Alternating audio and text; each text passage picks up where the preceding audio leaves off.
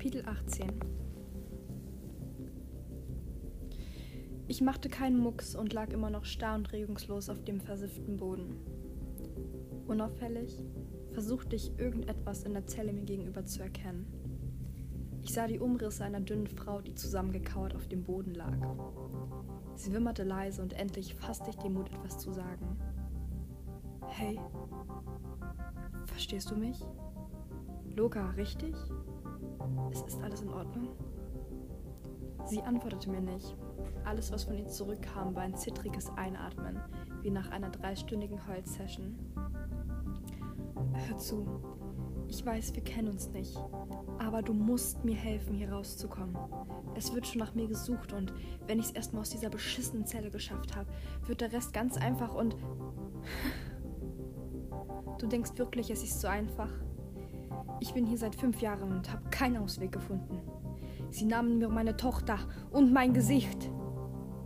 In diesem Moment ging das ständig flackernde Sicherheitslicht wieder an und für einen kurzen Augenblick war Lukas Gesicht mit rotem Licht geflutet und ich konnte eine Narbe erkennen, die ihr quer die Wange und über das Auge bis hoch zur Stirn ging.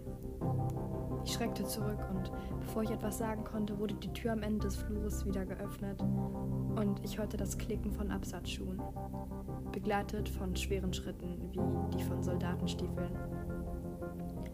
Als die Schritte verstummten, sah ich nach oben und vor meiner Zelle stand eine dicke alte Frau, komplett in Schwarz gekleidet und mit Schmuck übersät. Sie trug eine Art Turban, ebenfalls in Schwarz. Hinter ihr ein stämmiger Mann in Bomberjacke mit verschränkten Armen. So, so. Du lebst also doch. Steh auf, mein Schatz, wir müssen dich herrichten. Die Tür meiner Zelle öffnete sich mit einem metallischen Piepen und wie aus Reflex stand ich ohne ein Wort zu sagen auf und folgte ihr durch die große Tür. Als ich zurücksah, trafen sich meine Augen mit Lukas und ich wusste, dass es nicht das letzte Mal ist, dass wir uns begegnen. POV Jules Jay. Es war ja nicht anders zu erwarten. Mit einem zuversichtlichen Grinsen griff er die Gitterstäbe vor mir und fing an zu sprechen. Jules, Jules, Jules. Sieh dich nur an. Was ist aus dir geworden? Es hätte dir so gut gehen können, wärst du nicht mit dieser Lesbe durchgebrannt. Mama hat sich schon Sorgen gemacht. Wage es nicht, sie damit einzubeziehen. Ich glaube nicht, dass du in deiner Situation irgendetwas ausrichten kannst.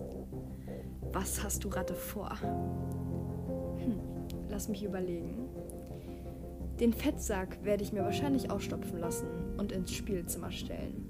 Aber was deine kleine Lesbenfreundin angeht, da bin ich mir noch nicht ganz sicher.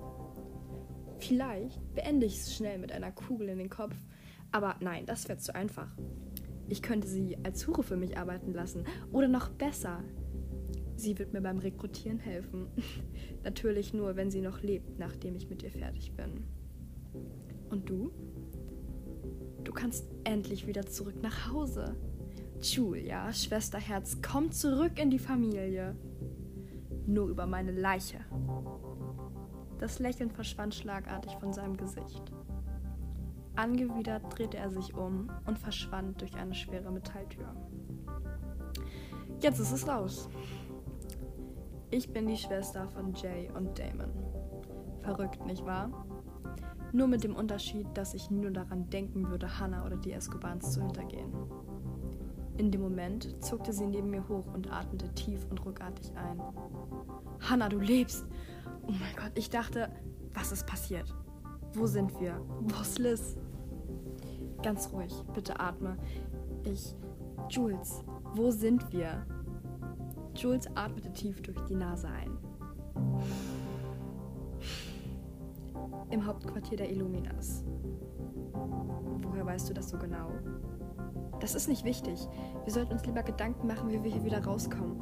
Siehst du die Kette über dir? nee, weißt du, ist ja nicht so, dass ich dranhänge. Die Verankerung ist durch die Feuchtigkeit gelockert.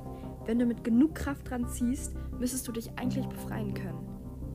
Sie zögerte keine Sekunde und zappelte und zog mit aller Kraft an der Eisenkette. Nicht mal 30 Sekunden später hörte man den Stein bröckeln und Hannah war frei.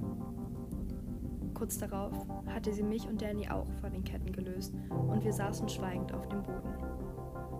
Danny war immer noch bewusstlos, was vermutlich an seiner immer noch Kopfwunde lag. Ich wusste nicht warum, aber das Einzige, an was ich denken konnte, war, wie sehr ich sie jetzt küssen wollte. Ich starrte sie an und sie starrte zurück. Also ergriff ich den Moment, lehnte mich auf sie zu, unsere Lippen trafen sich, aber nur kurz, weil sie sofort wieder von mir wegzuckte und mich entsetzt ansah. Was? Ich dachte, dein Blick und. Jules, wir haben jetzt echt keine Zeit dafür. Danny ist wahrscheinlich tot, das ist immer noch entführt und wir stecken in diesem Drecksloch fest, aber wir holen das nach, versprochen. Warum nachholen? Mich stört nichts, ihr könnt machen. Danny fing an zu kichern und wir fielen ihm erleichtert um den Hals. Eine Sorge weniger und ein Kraftpaket mehr. Es ist also doch nicht alles verloren.